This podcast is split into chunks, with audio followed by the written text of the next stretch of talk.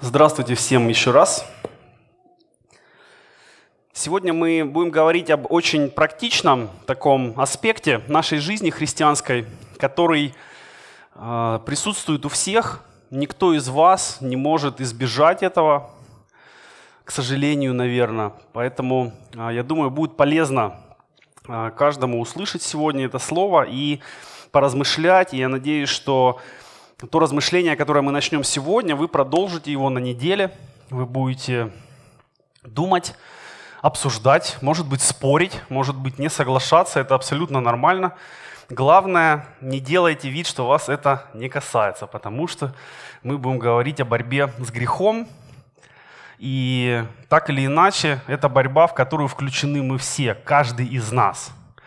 И мы каждый боремся и совместно тоже боремся, потому что мы как церковь, как тело Христова призваны, чтобы противостоять распространению греха в мире. Иисус с чем сравнивал церковь? С чем? С солью. С невестой это в конце уже, в откровении, когда уже соль не нужна, тогда уже невеста нормально. И задача соли – это предотвращение разложения – это сейчас мы ее используем больше как специю, улучшить вкус, но раньше, когда не было холодильников, а погода часто была выше ноля, то сохранять продукты можно было, заса, ну, засыпая их солью, пересыпая их солью. И Иисус берет э, этот пример и говорит, что вы есть соль земли. Он не говорит, что постарайтесь быть. Он не говорит, было бы неплохо, если бы вы хоть иногда вели себя как соль земли. Нет, он говорит, вы есть соль земли, вы соль земли, без лишних каких-то отклонений. Это значит, что в этом состоит наше призвание. Но как его исполнить? Как, как быть солью земли, если ты в своей жизни не можешь сохранить многое? И борьба с грехом, либо есть две такие крайности, либо люди ее исключительно мистифицируют и делают из э, борьбы с грехом какое-то очень странное, что-то туманно, духовно непонятное, либо просто выводят это в разряд плохих привычек и говорят, ну это не грех, это, это мое мировоззрение, это ну, не очень хорошая привычка, но если она никому не вредит, почему бы и нет? Сегодня это очень популярная точка зрения – то, что я делаю, это мое дело до тех пор, пока оно не вредит кому-то другому. Да? Слышали такое? И, к сожалению, в церкви это тоже можно увидеть и распознать такое поведение, когда люди говорят, ну, не лезь в мою жизнь, не спрашивай меня о том, что я не хочу, чтобы ты меня спрашивал. Это очень странно, потому что изначально церковь выстраивается на доверии, на открытости и на готовности отвечать на вопросы людей, других людей из твоей общины, потому что если мы тело Христова, то мы можем интересоваться, более того, мы должны интересоваться, как у кого происходит жизнь во Христе. Потому что если у кого-то плохо, вопрос времени, когда плохо будет у меня. И если мы так не делаем, то мы, ну, может быть, не признаем, а может быть, отрицаем реальность тела Христова. И мы думаем, что это кому-то там плохо, это его личные проблемы. Но вспомните, когда вы последний раз себе что-то порезали, или ударили, или потянули, да? Это не были проблемы только пальца, да? Особенно, когда ночью ты идешь, и, и ты мизинцем просто входишь во что-то, в угол, в табуретку, и ты понимаешь, это проблема не только маленького пальца на ноге. Это, это твоя проблема вся. И вот в церкви точно так же, если кому-то где-то плохо, вопрос времени, когда это распространится, поэтому Писание говорит, да, страдает ли один член тела, страдают все.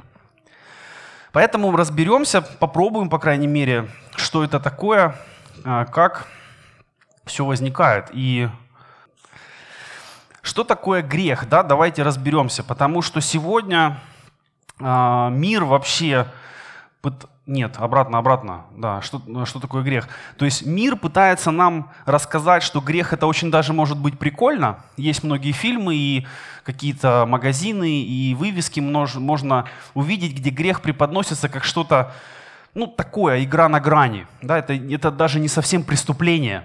И сегодня мы четко можем видеть ситуации, когда а, то, что Библия считает грехом, Уголовный кодекс не считает грехом.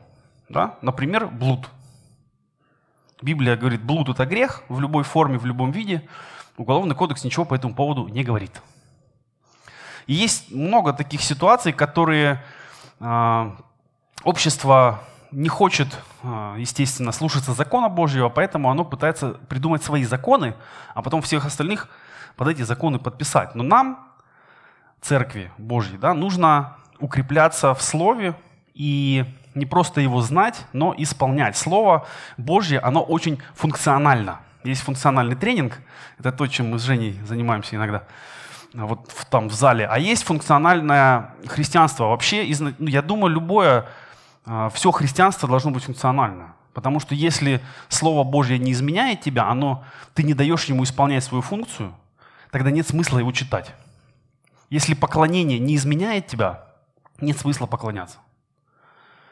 Если общение с братьями и сестрами не делает тебя лучше, или ты не делаешь их лучше, можно найти более интересное занятие для себя, я так считаю. Но мы верим, что мы здесь, чтобы стать ближе к Господу, укрепиться в Нем и затем помочь кому-то из тех людей, кого мы встретим на неделе, на работе, может быть, это родственники, может, это соседи, неважно кто, но любой человек, которого Господь вам направит, вы должны быть способны ему показать Христа через то, как вы живете, через то, что вы делаете, как вы относитесь. И вот э, борьба с грехом и вообще вопрос греха – это один из довольно серьезных а, вопросов, которые нам необходимо понимать. И когда мы говорим, что такое грех, вот как бы вы коротко ответили на этот вопрос? Что такое грех? Это не контрольно, это просто... Я пытаюсь, чтобы вы не заснули. Что такое грех? Давайте. Двумя, максимум один, два, одно, два. Может, крайний случай три, если это очень что-то такое. Так, хорошо. Знатоки греческого подтянулись у нас. Непослушание, так. Любое ли непослушание грех? Нарушение закона, так. Тепло. Еще. Да, заповеди, закон.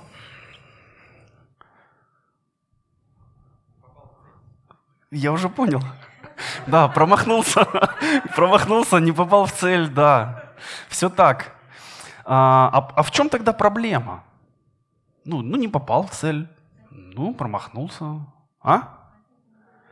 Да, вот, это очень важно. Не просто ты не попал в цель, а ты не попал в Божью цель, которая для тебя есть.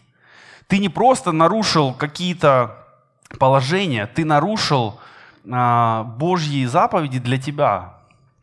А Божьи заповеди для нас даны как такие вот на дороге, на опасных дорогах есть отбойник, который не, ну, позволяет тебе не улететь в пропасть. Вот это заповедь, по сути. Заповедь дана не чтобы нам преградить путь, а чтобы нас оберечь, остеречь, спасти, чтобы мы не вылетели э, настолько сильно, что возврата уже не будет. И грех это да, это нарушение известной воли Божьей сознательное нарушение известной воли Божьей. И мы в этом контексте говорим, конечно, о людях, а, которые уже в церкви, которые уже называют себя христианами, потому что если человек не подчинился Христу, то, можно сказать, вся его жизнь – грех. Неважно, что он делает, неважно, с какими намерениями он это делает, неважно, как он к себе относится, неважно, как другие к нему относятся, неважно, насколько человек хороший. Тоже есть такое ну, убеждение, что если ты в принципе хороший и добрый, то Бог тебе это зачтет. Наверное, тоже вы сталкивались с этим, да? Когда человек говорит, ну, я в церковь не хожу, но я, в принципе, неплохой человек. Я стараюсь не обманывать, я стараюсь, ну, законов я не нарушаю, там никаких уголовных дел по мне не ведется, я не в розыске, ни в каком а, соседи вроде довольны, а, семья, стараюсь, содержу семью, я хороший человек. Но хорошие люди не попадают в рай. В рай попадают люди, спасенные Христом. И это не про тебя. Ты попадаешь в рай не из-за себя. Мы попадаем в рай из-за Христа, который за нас взошел на крест, сделал все, что необходимо для нашего искупления. И поэтому мы сегодня можем не беспокоиться о своей вечной участи. Именно поэтому мы можем не молиться о себе, потому что Бог все знает. И поэтому нам нужно молиться о тех, кто Бога еще не знает, потому что они пока еще живут в противостоянии. И второй, а, второе очень частое определение греха – это бунт против Бога. Есть разница между а, таким легким непослушанием и бунтом. Родители подростков меня должны понять. То есть бунт – это не просто непослушание, а когда тебе еще и назло сделают. Что вот настолько хотят тебе доказать свою позицию, что не упустят возможности сделать что-то на зло, против. И таков человек, который не исполняет волю Божью. И Писание говорит, что если мы не покоряемся Христу, это не просто наш выбор, это наш выбор стать противниками Богу. То есть это не, не просто нежелание или какое-то мое личное мировоззрение. Это выбор человека начать воевать против Бога. Или, не, точнее, будет сказать, не прекращать воевать против Бога. И поэтому Павел в Деяниях пишет, нам Бог дал служение примирения. У каждого из нас есть такая задача – служить в примирение между людьми и Христом, везде, где это возможно. И донести людям, что Бог не хочет против вас воевать. Но если вы продолжите против Него воевать, вы сами себя приговорите. И возникает вопрос, почему нас атакуют искушения? Мы же ну как, мы же вот все, что нужно, мы сделали. Мы Христа исповедовали, мы Ему подчиняемся, мы в церковь ходим, мы даже песни поем правильные. Почему нас атакуют искушения? Есть какие-то у вас мысли по этому поводу? А? Так, и что? Нет, то, что она под плоть, то, что плоть подвержена, то, что мы пытаем, ну как, что мы можем ответить на искушение, это да. Но почему искушения нас атакуют в принципе? Вообще. Почему? Ну да.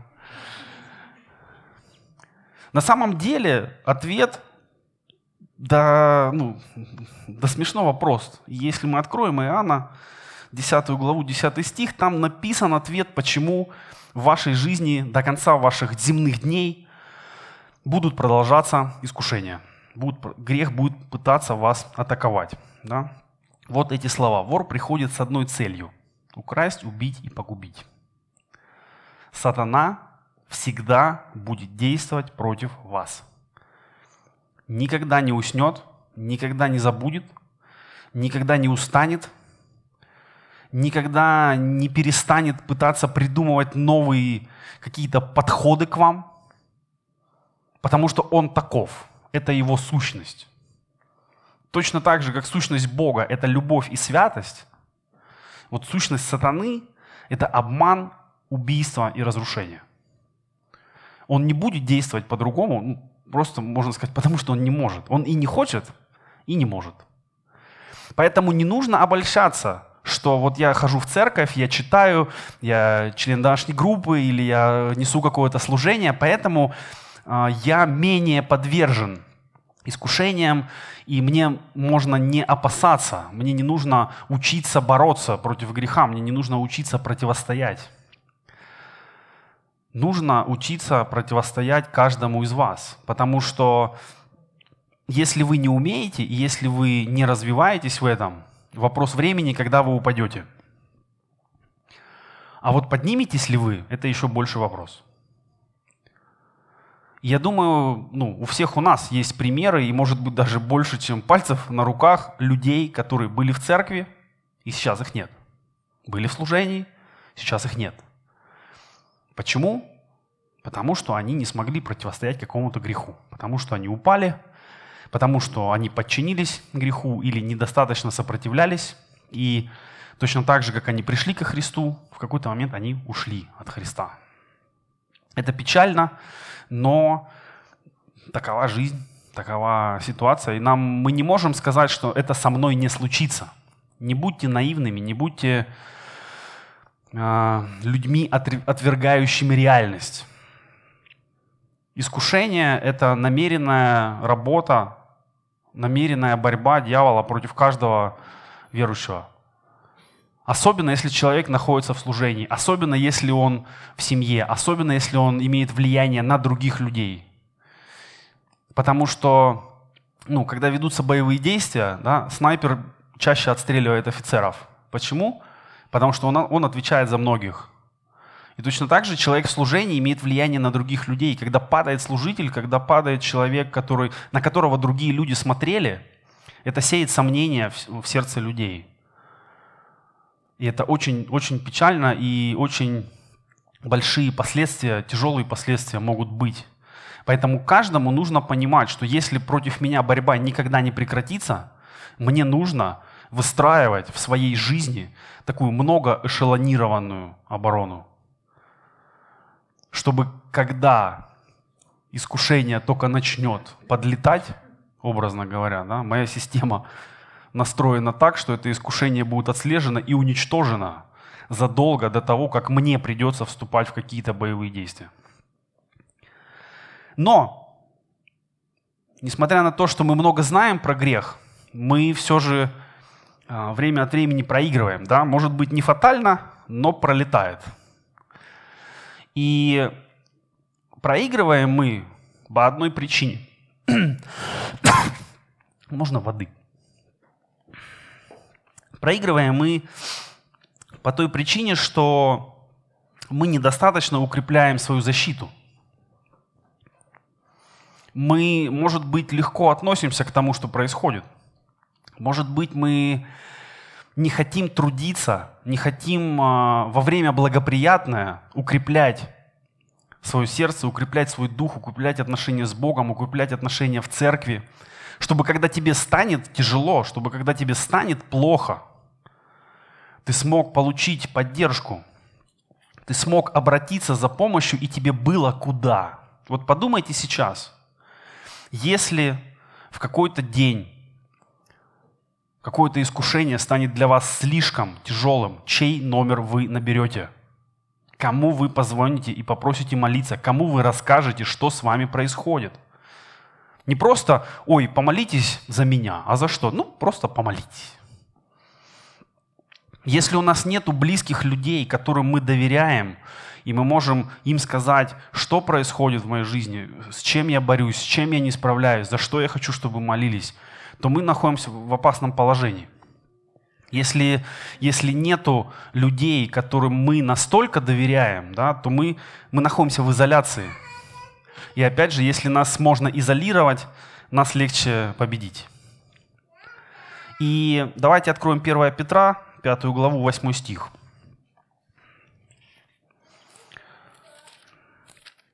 Возможно, вы знаете все эти стихи наизусть, заранее, но все равно их полезно читать. 1 Петра, 5 глава, стих 8. «Будьте трезвы умом и бодрствуйте. Враг ваш дьявол ходит вокруг вас, как рыкающий лев, и ищет жертву свою». То есть мы проигрываем, потому что мы не сильно внимательны. И когда нас враг начинает кусать, скажем так, уже поздно. Мы оказываемся не готовы. Есть еще одна причина, по которой мы проигрываем. О ней мы можем прочитать в послании к евреям, 12 главе, 4 стихе. Может быть, вы тоже не раз и не два смотрели на этот стих, но при, применяли ли вы его к себе? Да, в, св- в своей борьбе с грехом вы еще не до крови ему противостояли.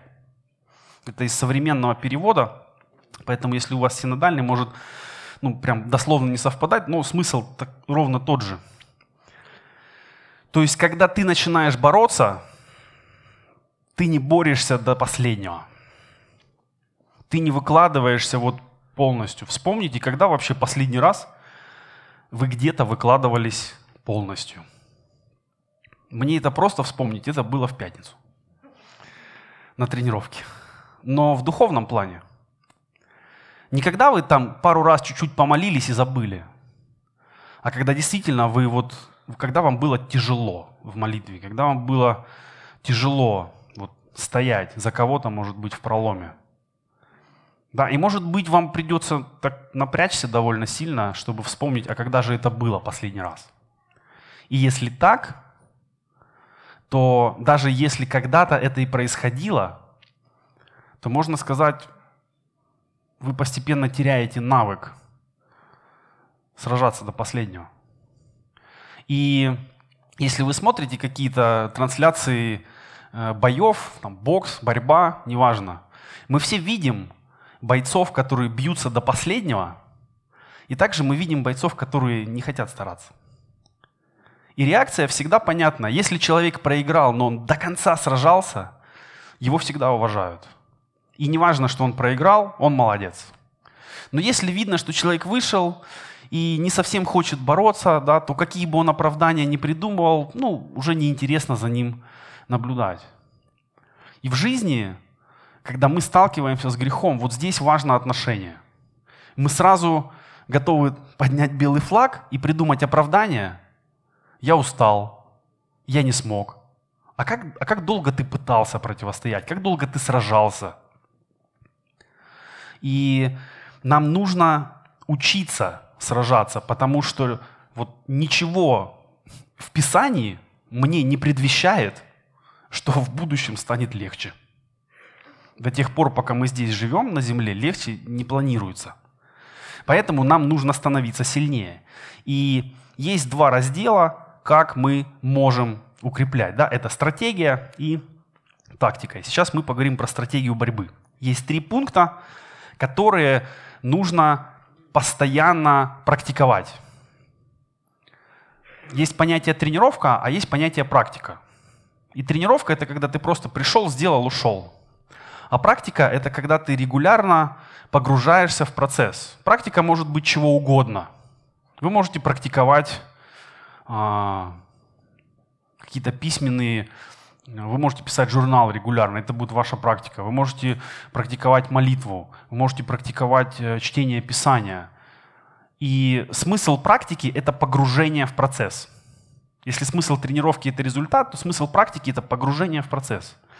И вот есть три практики, в которые вы должны погружать себя а, регулярно. И каждый раз стараться погрузиться глубже. Первая практика – это быть близко к Богу. Почему? Потому что об этом мы читаем в послании Иакова. Послание Иакова, 4 глава, 7 стиха. «Покоритесь Богу, противостаньте дьяволу, тогда он отступит от вас. Будьте вы к Богу ближе, и Он приблизится к вам. То есть, когда мы ближе к Богу, то греху до нас сложнее добраться. Если мы дальше от Бога, мы больше находимся вот в зоне поражения, если можно так сказать. Поэтому практика близости к Богу, как бы она в вашем случае не выглядела, может быть, это ежедневная молитва, может быть, это размышление над Писанием, это личное поклонение. Это все то, о чем написано в Евангелии от Матфея. Да, когда Иисус говорит, ты затвори дверь твою, помолись Отцу, который в тайне. И Отец твой, видящий тайное, воздаст тебе явно. Все, что происходит здесь, воскресенье, должно быть продолжением и отражением вашей личной практики поклонения, вашей личной практики молитвы, вашей личной практики чтения Писания. Если единственное поклонение происходит в воскресенье, этого мало. Если единственный раз вы открываете Библию здесь, потому что уже тебе сказали или даже показали, этого мало. И тебе не хватит на неделю. И ты не сможешь, как Иисус, ответить на искушение словами Писания, да потому что ты их просто не знаешь. Ты не знаешь, в каком случае какой отрывок открывать, потому что ты не привык, не приучил себя. Поэтому первая практика – это вот становиться ближе к Богу, как можно ближе. И делать это регулярно. Вторая практика – окружать себя правильными людьми.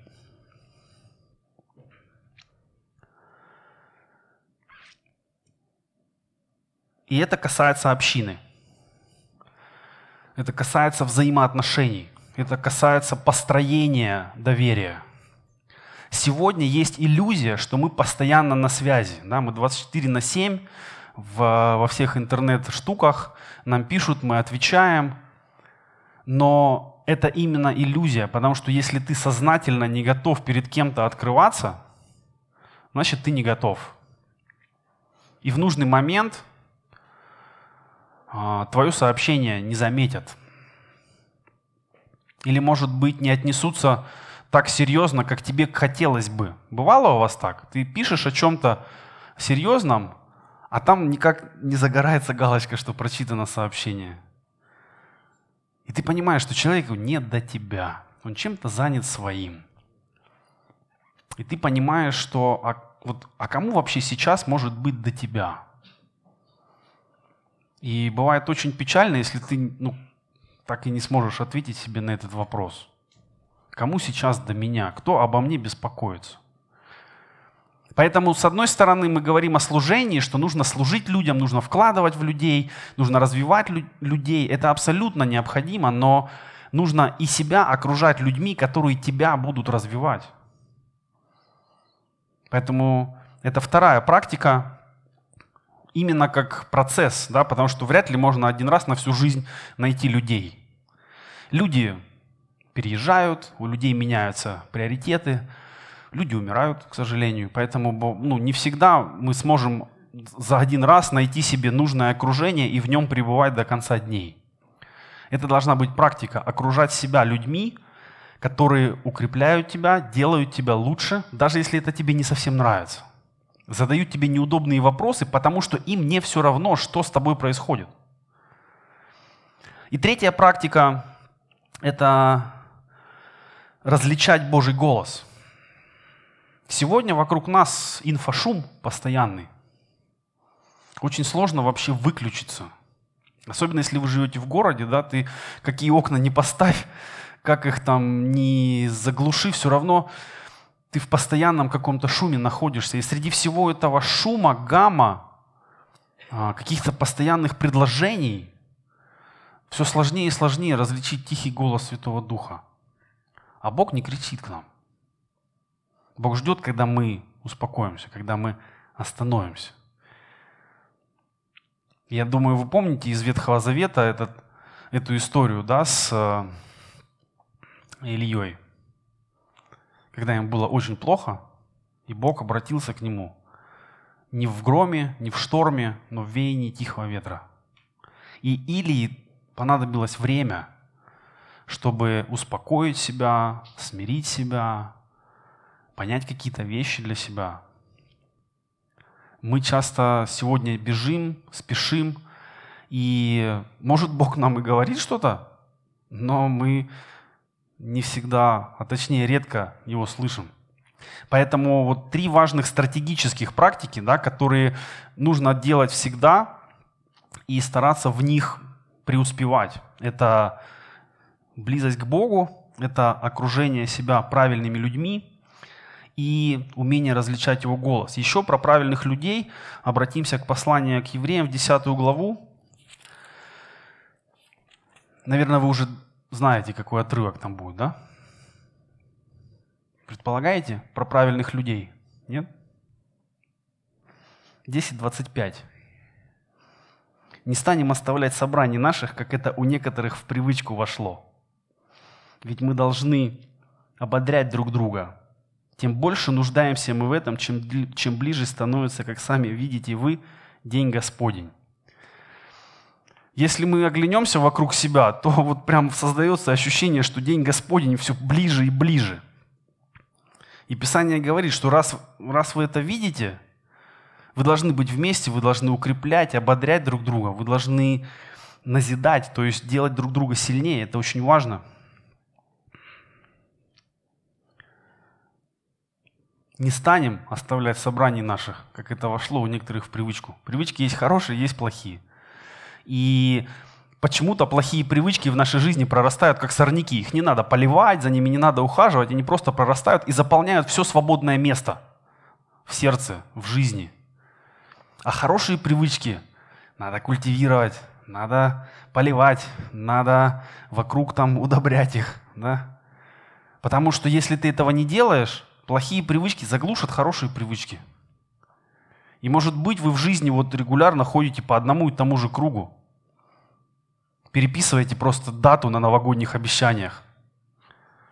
Но ничего не меняется. Если так, вот эти стратегические практики, они для вас а, нужны, важны и полезны. Но стратегия – это хорошо, но важна тактика. Да? Стратегия – это то большое, к чему ты следуешь, но действовать надо каждый день. И есть также три тактики борьбы, если уже вот прямо при дверях враг, и нужно что-то делать, есть три э, такие раздела тоже, который необходимо постоянно укреплять. И первое, что является таким тактическим аспектом, нужно становиться сильнее. Духовно, эмоционально, интеллектуально, физически. В свое время у группы кино была отличная песня со словами «Ты должен быть сильным, иначе зачем тебе быть?» Подумайте, если вы, если вы не можете устоять сами, кому вы еще поможете устоять? Если вас легко сбить, если, если от вас легко отмахнуться на пути там, к вашим близким, к вашей семье, а вы, не, а вы не можете молиться за них, вы не можете противостоять греху, вы не можете показать правильный пример, то, конечно, вы никак не сможете помочь. Поэтому нужно становиться сильнее. И об этом, я думаю, лучше всего написано в послании к Ефесянам в 6 главе, 10 стихе. Павел говорит, «И напоследок скажу, будьте сильными в Господе, не собою будьте сильными, а Его великой мощью. Облекитесь во всеоружие Божие, чтобы могли вы противостоять всем козням дьявола. Если ты не укрепляешься, то ты не можешь. Казалось бы, все понятно, но одно дело понять, другое дело применять. Поэтому нужно становиться сильнее. Если все-таки вы упали, если все-таки вы пропустили слева или справа, или какую-то серию ударов от искушения, и вы упали, то нужно подниматься быстрее – есть одна разница между святым и грешником. И она заключается в том, кто куда бежит при наступлении проблем. Грешники бегут от Бога, потому что они боятся наказания. А праведники бегут к Богу, потому что только там прощение, восстановление и утешение. И вот вопрос к вам, когда вы упали, когда вы согрешили, когда вы не смогли противостоять, куда вы бежите? И бежите ли вы вообще? Может быть, вы упали в очередной раз и думаете уже, может уже и не вставать. Может уже тут начать обустраиваться, как-то на нижнем этаже. И, к сожалению, очень много людей, падая, не встают. Вот в армии спасения у нас есть э, много разных программ, куда обращаются люди вот с улицы, бездомные. И никто из них не родился таким. Никто из них э, не родился бомжом. Но когда-то они э, сами или в результате чьих-то действий против них оказались на улице. И вместо того, чтобы выбираться, они сначала привыкли к одному своему состоянию. Не очень привлекательному, но привыкли. И постепенно они стали привыкать к более худшему и худшему и еще худшему состоянию. И для людей, можно сказать, ну, домашних, это сложно понять, как можно там месяцами не мыться, как можно жить не пойми где, есть не пойми что. Но если вы поговорите с человеком, который так живет, он вам расскажет, что это вообще нормально. Он вам скажет, куда прийти поесть. Он вам скажет, где, если что, там от непогоды можно укрыться. То есть человек на своем уровне обустраивается как может. Он привыкает к этому. И вы знаете, что самое парадоксальное? Очень сложно людей вытянуть обратно в обычную жизнь. Поэтому, если вы упали, поднимайтесь. Чем быстрее, тем лучше, потому что чем быстрее вы вернетесь в общение с Богом, в общение в церкви, тем меньше вреда вы допустите себе. И следующий момент – это открытость или подотчетность. Об этом написано а, в первом послании Петра, третьей главе. Если мы откроем. Первое послание Петра, 3, 15.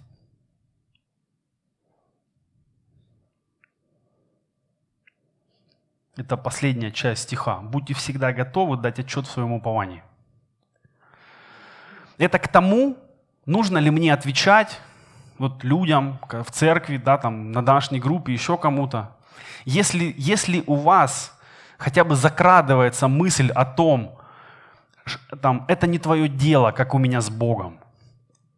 Это не твое дело, как я, что у меня с поклонением, что у меня с молитвой. Не лезь сюда.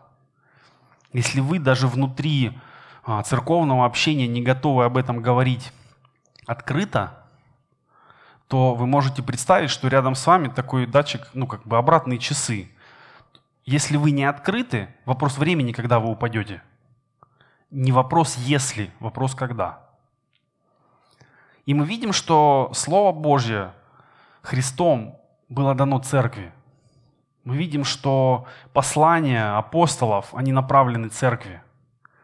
Потому что во всей полноте, можно сказать, Слово реализуется и раскрывается для нас в общении, в взаимодействии. В том, когда мы учимся поднимать тех, кто упал, и учимся принимать помощь, когда мы падаем. Это тоже одна из э, серьезных проблем и служителей в том числе, когда они, помогая всем, не понимают, как, как просить о помощи, когда надо. И в результате они не просят, и люди узнают о том, что у служителей проблемы тогда, когда это всем становится очевидно. А ведь этого можно не допускать.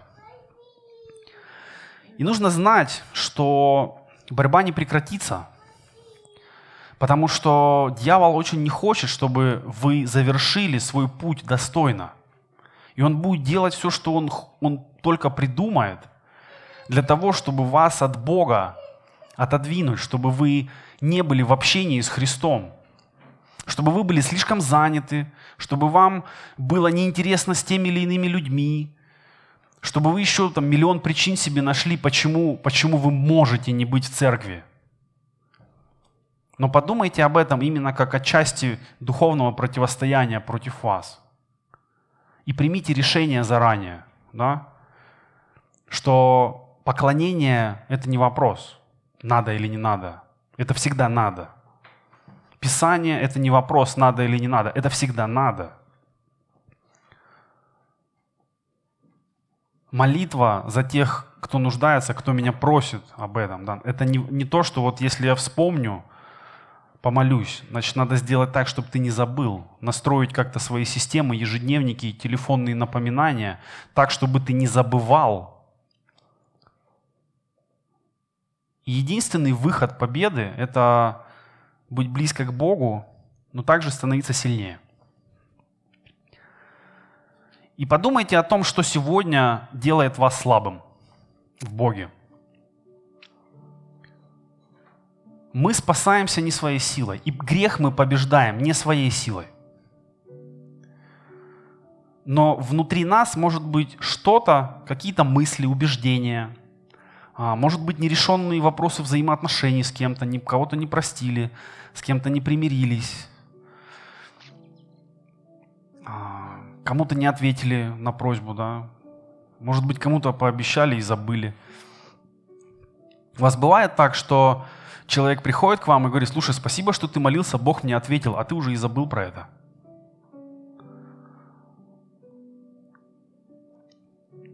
Если что-то делает вас слабее, единственное, как от этого избавиться, это попросить Бога забрать это. Потому что сила Божья проявляется в наших немощах.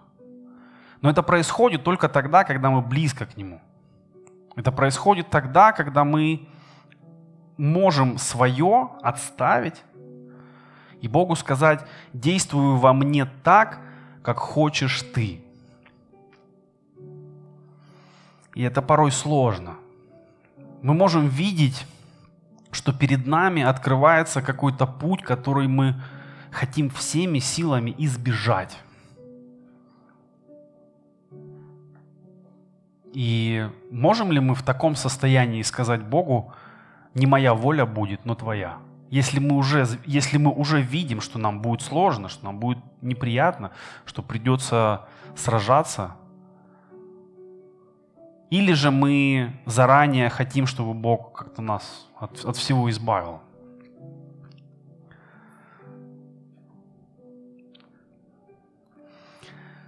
Бороться с грехом нужно не ради самой борьбы и даже не ради победы.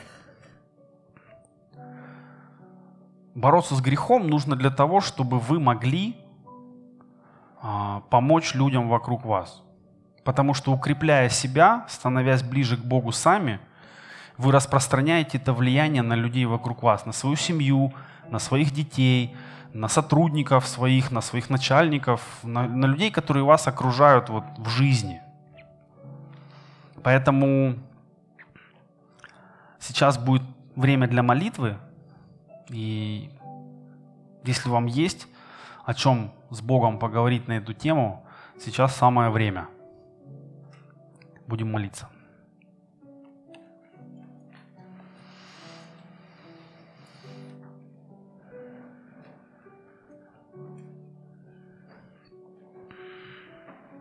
Господь, Ты во Христе победил грех, сатану, Ты победил смерть. И Ты во Христе показал нам, как полное доверие Тебе всегда остается самым, самой лучшей тактикой, самой лучшей стратегией. Но в нашей жизни, Боже, может, мы не находимся достаточно близко к Тебе, чтобы всецело доверять. Может быть, какие-то сферы нашей жизни нам сложно отдать Тебе.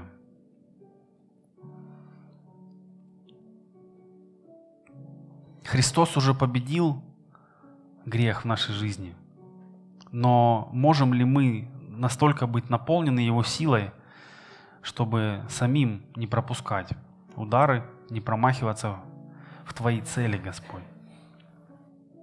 Помоги нам различать Твой голос среди многочисленных шумов этого мира.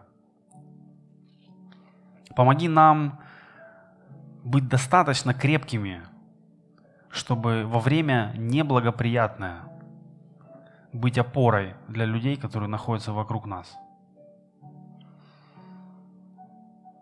Дай нам больше общаться и больше узнавать друг друга, чтобы, если нам нужна помощь, мы могли бы, не боясь, не стыдясь, попросить о ней. И быть уверенными, что дальше церкви это не уйдет.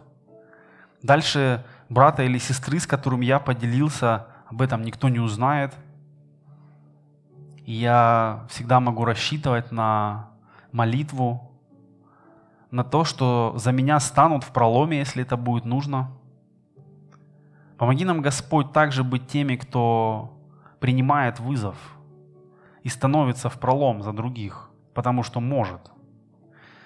Потому что укрепляется в тебе, потому что получает назидание от тебя, потому что живет в Слове Божьем и в поклонении, и когда нужно, может встать за других, за тех, кто слабее, за тех, чья вера еще немощна. Ты собрал нас, Господь, здесь, чтобы сделать лучше, лучше для Тебя. Помоги нам не мешать Тебе в этом.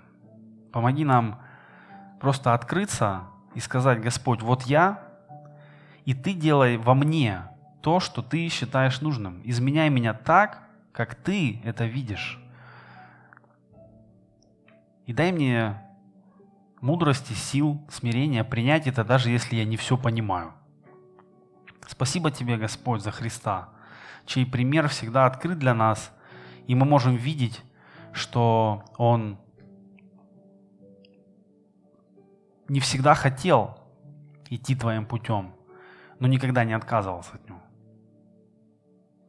Дай нам быть такими же.